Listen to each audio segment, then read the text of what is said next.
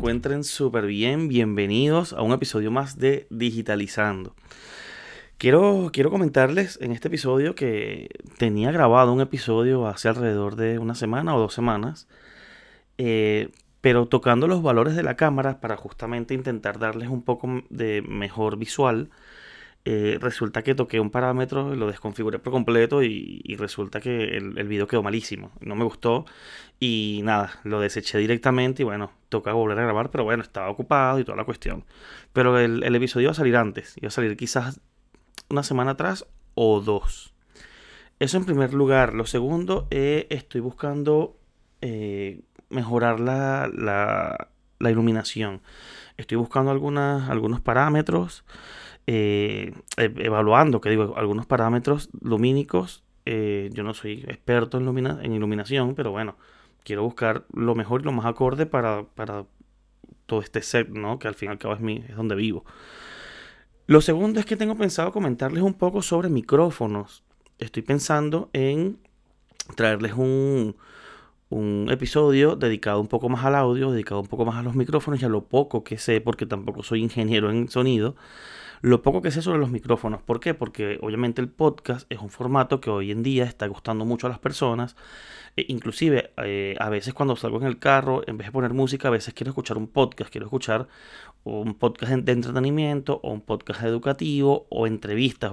Últimamente le estoy agarrando mucho, mucho cariño a las entrevistas. Eh, como, como, pero claro, no las entrevistas, eh, las típicas de que eh, cómo fueron tus comienzos y cuáles son tus próximos proyectos. No, hablo de las entrevistas donde se cuenta una historia, donde hay un storytelling y, donde se cuentan interioridades. Me, gusta mucho el, el tema de revelar ¿no? Revelar cosas para que la gente conecte y uno mismo se siente identificado. Me ha pasado muchísimo, me siento identificado con los fracasos, con los éxitos de personas exitosas, con personas famosas, personas que, hoy en día son muy conocidas y digo, ah, mira, o sea, sí se puede, yo también estoy batallando contra esta lucha, etcétera, etcétera, etcétera.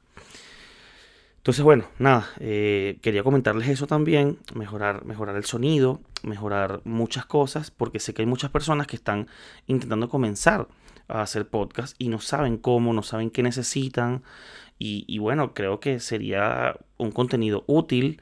Si, si te gusta, puedes comentarlo aquí, en, si es en formato YouTube como me estás viendo, comentarlo en la caja de comentarios y a ver si te traigo ese tipo de contenido también, a ver si estás familiarizado y te gusta ese contenido, esa temática.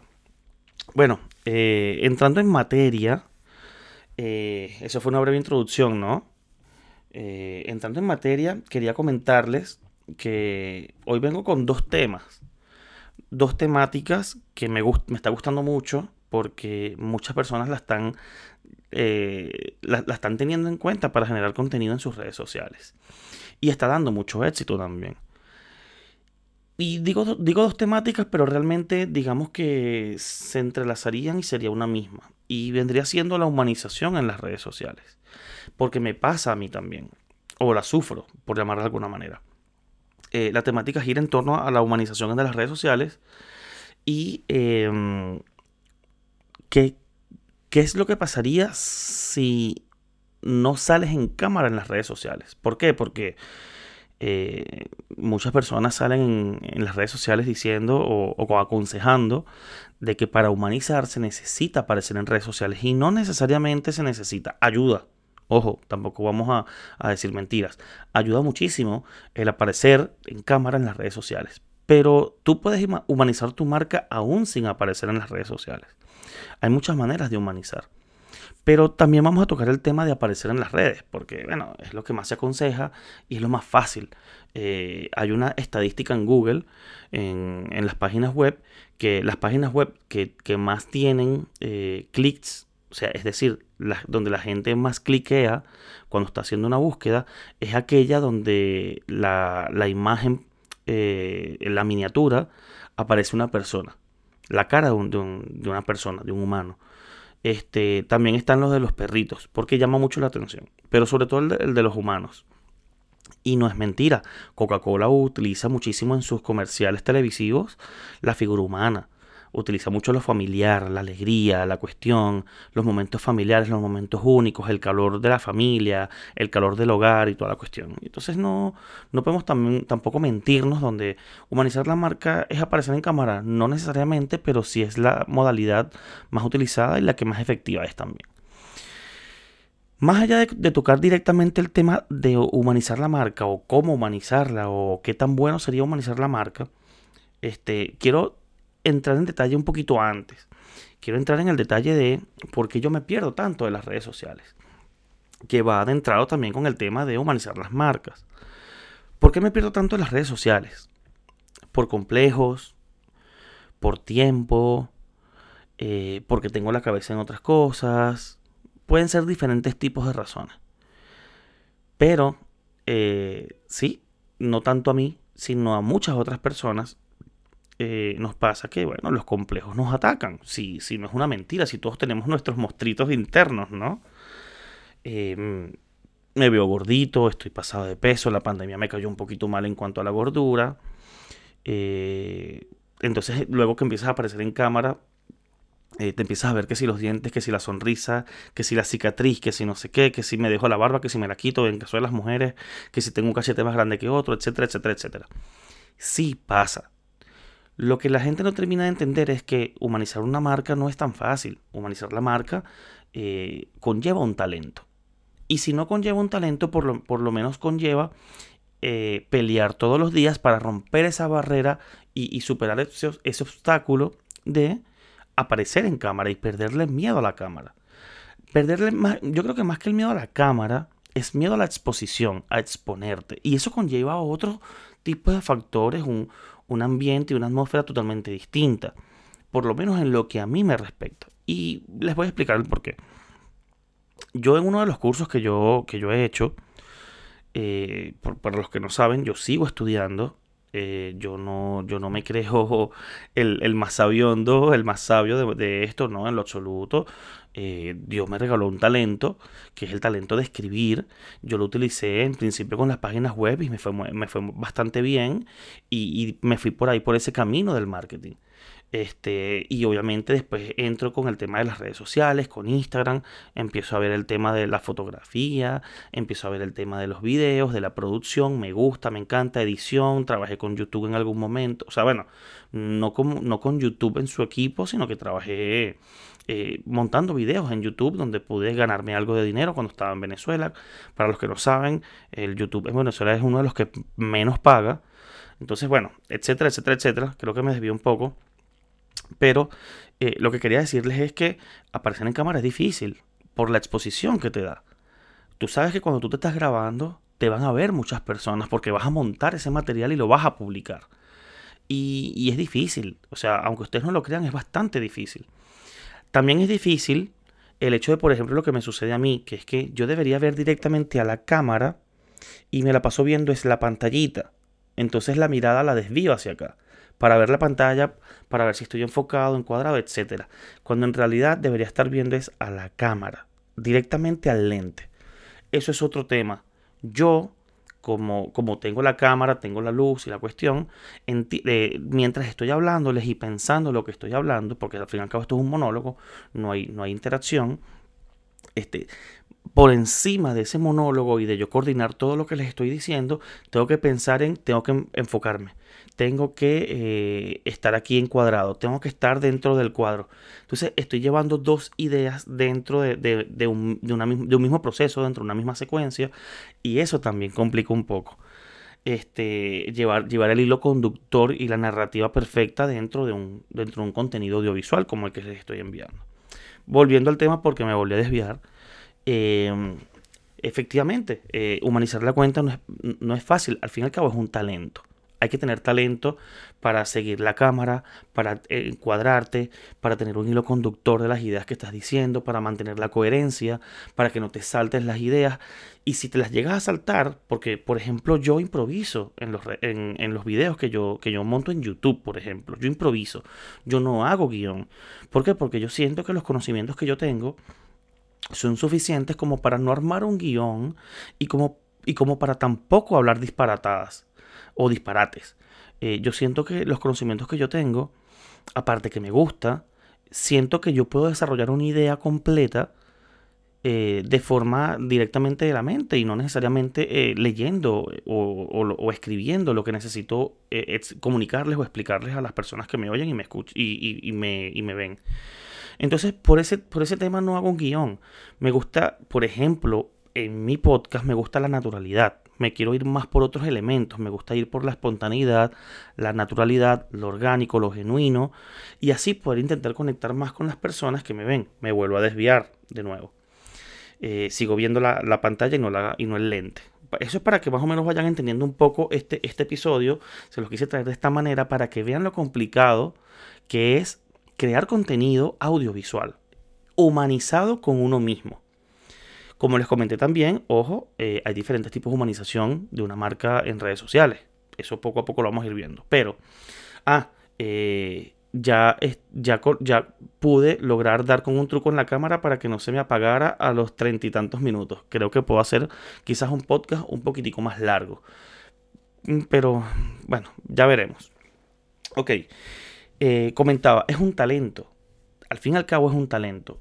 Puedes nacer con, con ello y pulirlo, o puedes no nacer con ese talento e irlo formando y formalizando. Porque también hay personas que quizás no tienen el talento de la cámara innato, pero eh, lo van desarrollando y, les va yendo bien si no pasa nada con eso. Entonces, eh, humanizar la marca no es para todo el mundo, pero puedes aprender. Si todos podemos aprenderlo todo, y bueno, quizás unos son mejores que otros, igual que los cantantes. Hay personas que nacen cantando muy bien sin tomar tantas clases de, o, sin tomar nada de clases eh, de canto y otras personas que necesitan tomar clases de canto para aprender a, entonar de buena manera. Y sin embargo hay diferentes tipos de tonalidades. Unos llegan a, tonalidades más altas, otros más bajas. Y lo mismo pasa con, con otro tipo de, rubros, con otro tipo de producciones, con otro tipo de cosas de la vida.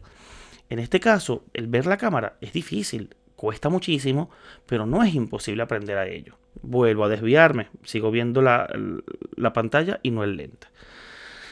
Em, entonces, eh, humanizar la marca. Yo respeto mucho a los influencers y les voy a explicar el por qué. Porque los influencers, más allá de simplemente ganar, ganarse la vida eh, apareciendo en cámara, tienen un talento que es ese, aparecer en cámara. Porque el aparecer en cámara, sin pena, con, creando un contenido de valor, un contenido que gusta a las personas, porque ojo, no, todos, no todas las personas son influencers, eso hay que tomarlo en cuenta. El simplemente aparecer en cámara y hablar tres cosas no te hace ser un influencer. Influencer es aquella persona que logra generar un contenido a las personas, que logra conectar con sus seguidores a través de sus redes sociales o a través de una cámara y de una pantalla y lograr tener un impacto dentro de esas personas que te siguen. Eso es un, perdón, eso es un influencer de verdad. Si tú intentas hacer contenido en las redes sociales, televisivo, radio, prensa, y tú no conectas con las personas, tú no te puedes llamar un influencer. Si es tan fácil, entonces hazlo tú. No, posiblemente no no lo vas a poder lograr porque no tienes el talento. Entonces, partiendo de ese punto de vista, hay que empezar a respetar a los influencers. Yo no me creo influencer, ni soy un influencer. Ya les voy a explicar el por qué. Y, el tema es que los influencers viven de su vida. Y yo no quiero vivir de mi vida, yo quiero vivir de mi trabajo. Que dentro de mi trabajo yo necesito crear contenido para atraer clientes, eso es otro tema. Pero yo no me creo un influencer. Yo no les pongo mi vida. Yo no les cuento, hoy me picó una abeja. No. Hoy eh, tuve un grato, una grata reunión con un Uber. No. Yo no, yo no soy un influencer. Yo no le hago publicidades a las empresas. Ni a, ni a marcas pequeñas ni a emprendimientos. Yo no soy, ni me creo, ni quiero ser un influencer. Yo lo que quiero es crear contenido de valor para las personas, para que las personas me sigan, para yo intentar dentro de este camino del marketing ser un referente de mercado, hacer conferencias, atraer clientes, hacer asesorías y ayudar a los emprendimientos que no saben qué hacer, llevarlos por un camino y por el sendero en el cual puedan aprender a llevar sus, redes sociales o llevárselas yo para que ellos puedan tener un surgimiento en su negocio, para que ellos puedan crecer y puedan ser mejores negociantes mediante el marketing digital. Ese es mi punto de vista, pero yo no me creo influencer, pero los influencers hay que respetarlos. Porque si es tan fácil, entonces hazlo tú. Y, no, posiblemente no tengas el talento. Y no pasa nada con eso, no eres una mala persona. Ojo, porque esa es la otra. Si, ah, es que el influencer, porque es tan fácil hacer, lo que tú haces es muy fácil. Pues entonces hazlo tú y gánate el dinero tú. Si no tienes ese talento, no pasa nada. Pero tampoco critiques al que tiene el talento. Entonces venimos a otro, a, otro, no sé, digamos a otra idea. El talento se monetiza. El influencer graba una historia de 30 segundos y te hace subir eh, la clientela, la venta o los seguidores en tus redes sociales. Y eso se tiene que pagar. Y a mí, en lo particular, me molesta cuando llega una persona porque lo he visto, lo he leído y lo he escuchado. Yo no sé, yo creo que eso no es un trabajo. Eh, o sea, ¿cómo yo le puedo regalar 100 dólares a una persona por 30 segundos de dos, dos historias de 15 segundos, 30 segundos en total? Eso, eso es un robo. No. Si estamos en el 2022 y tú usas Instagram y dices eso, estás mal. Porque el Instagram es una ventana también hoy en día para venta y mercadeo de productos y servicios. Y eso hay que tenerlo en cuenta. Hay que tomarlo en cuenta. Entonces, a los influencers que, que viven de hacerle publicidades a emprendimientos y marcas, hay que respetarlos, porque eso es un talento. El talento de aparecer en cámara, el talento de, crear contenido de valor y el talento de conectar con las personas a través de un, lente. Eso es un talento y eso se monetiza. Más allá de, de, si lo haces bien o lo haces mal, eso es otro tema, pero si tienes el talento, lo, lo monetizas. Y ya después vemos los resultados. El, que te genera mejor engagement o menor engagement, el que te genera más tráfico y más ventas o el que te genera menos, eso es, eso es otro tema. Pero hay que tomarlo en cuenta. Entonces, si, si, el, si usted tienes un negocio y tú utilizas un influencer para atraer clientes, tú estás humanizando la marca un poco dentro de, dentro de que tu negocio obviamente no es una persona, estás utilizando la humanización mediante un influencer.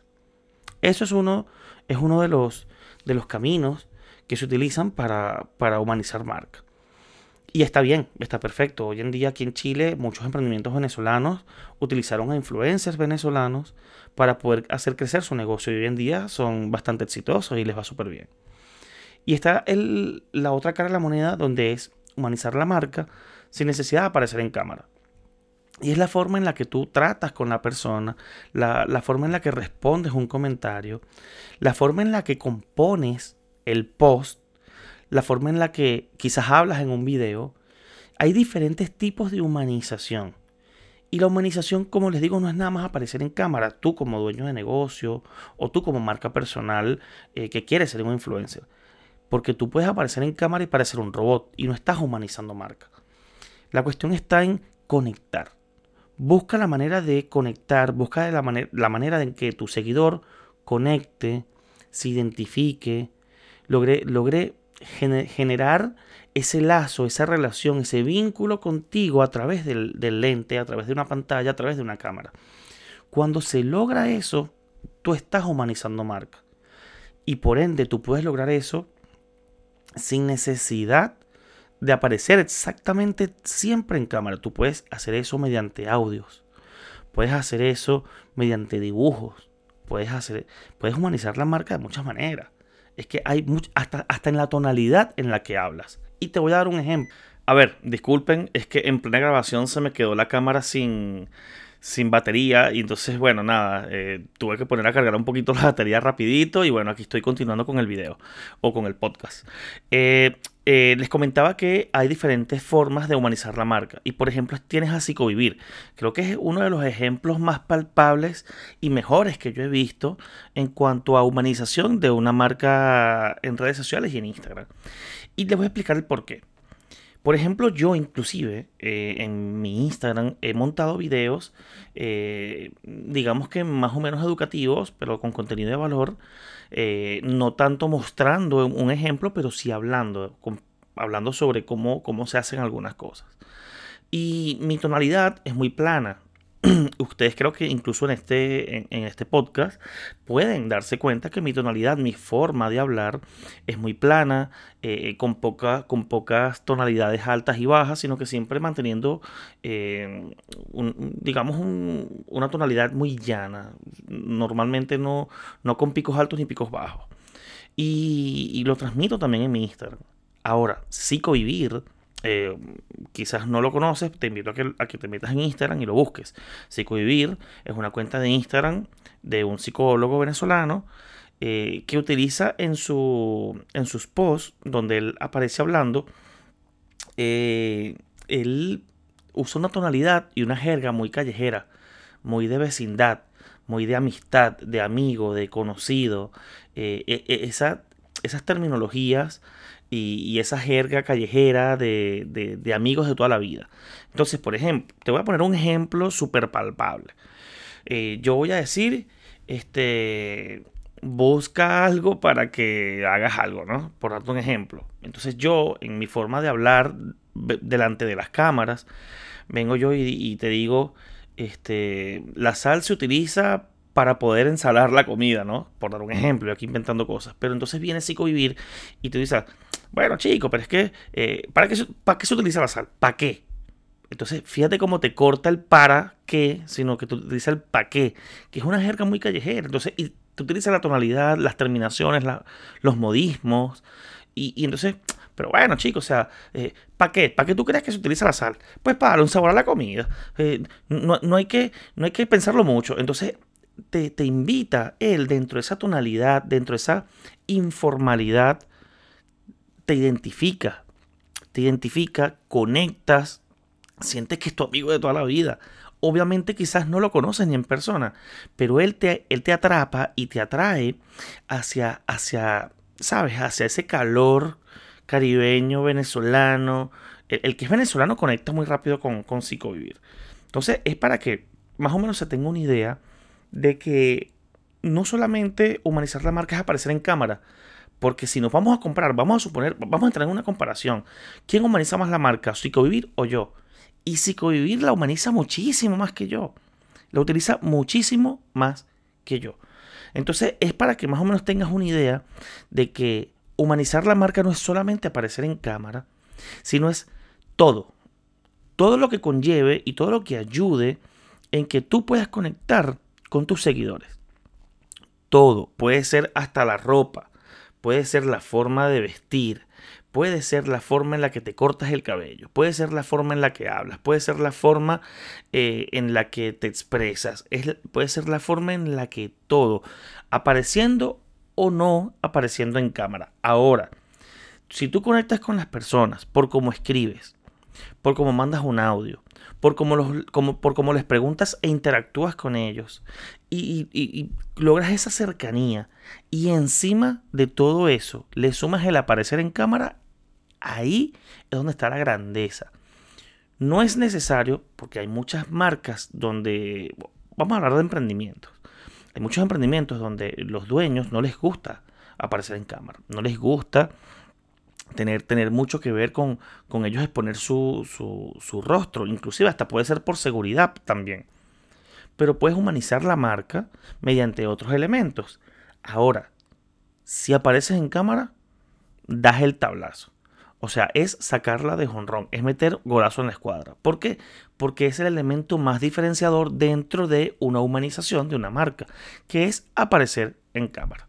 Entonces, quería dejar esto, esto bastante, bastante claro.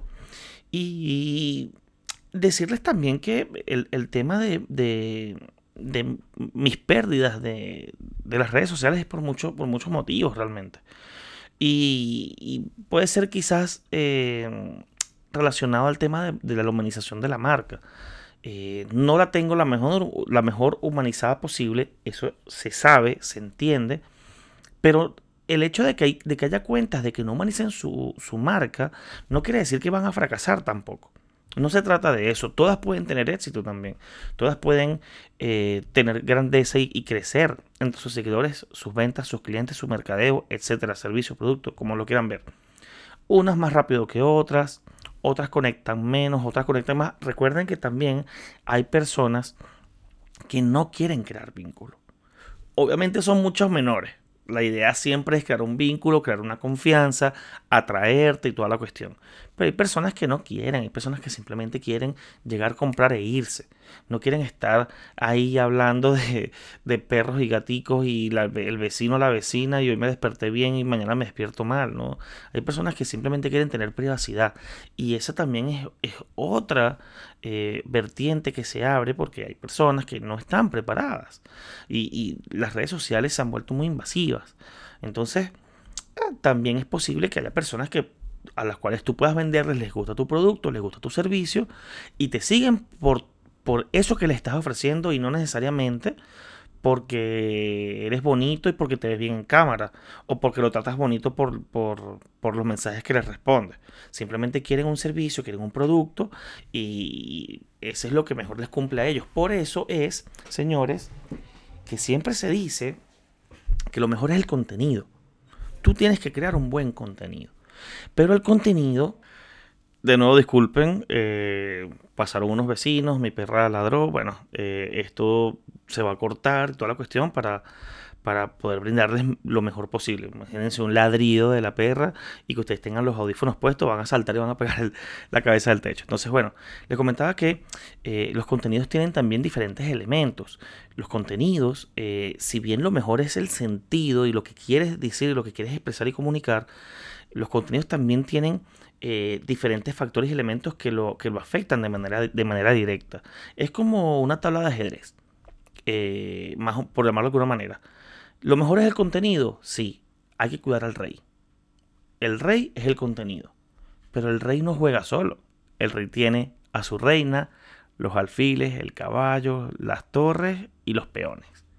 Entonces es un conglomerado de muchas cosas. ¿Que el contenido es el rey? Sí, Claro, por supuesto. La humanización viene siendo la reina. Las torres, los caballos y los alfiles vienen siendo eh, la variedad de los formatos, por dar un ejemplo, el, tipo de post que estás subiendo, eh, la frecuencia con la que se sube. Y esa es otra de las cosas por las cuales eh, muchas personas no terminan de humanizar la cuenta, porque a lo mejor quizás logran conectar tanto con las personas, pero quizás se pierden un poco de la plataforma. Como es mi caso, que me pasa mucho. Y no me pierdo porque, porque yo quiera. Es por un tema de estrés, es por un tema de quizás también de complejos, eh, porque como les dije hace un rato, todos tenemos monstruos internos. O sea, todas las personas tenemos cosas que superar. Y volvemos a lo mismo que les estaba comentando al principio. Eh, el estar en cámara más allá de, no ser perfecto en todos los sentidos.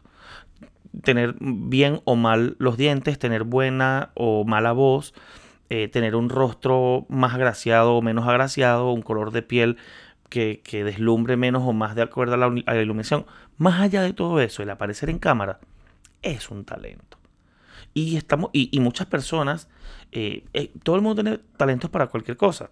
Hay unos que cocinan mejor que otros, otros juegan mejor fútbol que, otras personas, eh, otros se desenvuelven mejor frente a las cámaras que otras personas, otros tienen mejor dicción y mejor eh, comunicación verbal que otros, otros quizás son más atléticos por, de forma natural, otros somos... Todos tenemos un talento. Y los que no tenemos ese talento, estamos batallando, o cuando queremos aparecer en cámara, estamos practicando, estamos batallando, estamos buscando la mejor manera de vernos bien. Por ejemplo, a mí me gustaría verme siempre bien en cámara. Y, por eso es que la, fotografía, ¿cuántas personas, eh, las modelos, cuántas fotografías no le toman a una modelo para terminar escogiendo, después de 1000, 700, 500 fotos, terminar escogiendo 10? Para buscar el mejor ángulo. Porque no es perfecto. Entonces, de, de 100, 150, 200 fotos, terminas tomando 5, 4 y esas son las que van a la portada de la revista. Entonces, es para tomar en cuenta que el, aparecer en cámara no es fácil. No es fácil para todo el mundo. Y yo me incluyo en, ese grupo. No es fácil. Eh, uno batalla. Y, también digamos que la vergüenza, como le dicen aquí en Chile, en Venezuela le decimos la pena. La pena de que me vean, eh, el, que dirán puede ser también.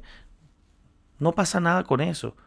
Y en muchas personas cuando rompen ese, e, esa barrera y logran expresarse libremente, son esas personas que quizás tienen eh, mayor alcance porque logran conectar más y mejor con los seguidores. No tiene nada de malo. Todos estamos dentro de ir aprendiendo, ir creciendo con nuestras, nuestras diferentes personalidades, nuestros diferentes caracteres o caracteres, no sé cómo se le explica eh, cómo se le dice exactamente en, plural, pero así, así, así es la cuestión.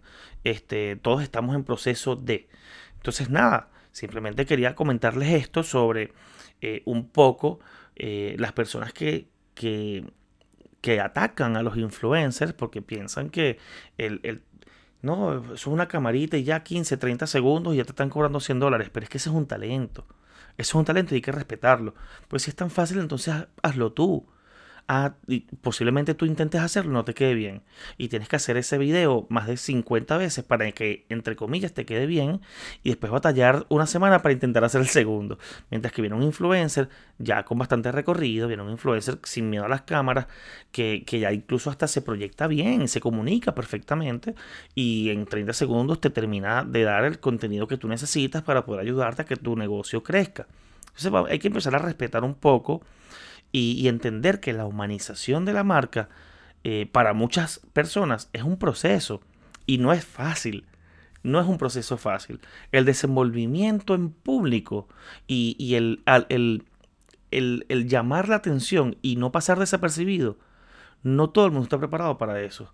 Muchas personas quieren estar en el anonimato y es entendible. Y hay que entenderlo y hay que respetarlo. Y hay otras personas que son buenas para exponerse en público y hay que entenderlo y hay que respetarlo. Espero que les haya gustado este contenido. Disculpen de verdad las interrupciones, disculpen de verdad lo trabado que, fue este contenido, pero es que de verdad eh, si no, tenía que de verdad empezar desde cero y siento que iba a perder ya el hilo conductor de lo que había comentado y toda la cuestión. Entonces, bueno, de verdad discúlpenme. Eh, dentro de la edición voy a intentar que sea lo menos trabado posible y que, y que sea lo más acorde, lo más hilado para que intente no, no, no descuadrarse, ¿no? Por llamarlo de alguna manera. Espero se encuentren súper bien, cuídense mucho, denle la campanita, suscríbanse, denle like, compártanlo, hagan lo que ustedes quieran. Pero si les gustó y si, y, si quieren, como siempre les digo, eh, si necesitan alguna temática diferente y hablar sobre algo distinto, coméntenlo y avísenlo. Ah, por cierto, les quería comentar que estoy planificando algunos lives eh, con personas eh, con personas importantes. No necesariamente personas con muchos seguidores pero sí personas importantes dentro de diferentes rubros. Por ejemplo estoy intentando hacer un live bueno estoy intentando no estoy cuadrando estoy dándole forma a una serie de live con un psicólogo amigo mío llamado Reinaldo Lavarrieta que se encuentra en Venezuela en estos momentos y hablar de muchas cosas entre las cuales me importaría mucho hablar sobre cómo afectan las redes sociales a la sociedad obviamente hablándolo con un psicólogo. Así que nada, se los dejo por ahí. Cuídense mucho, descansen. Saludos y bendiciones. Hasta luego. Hasta la próxima.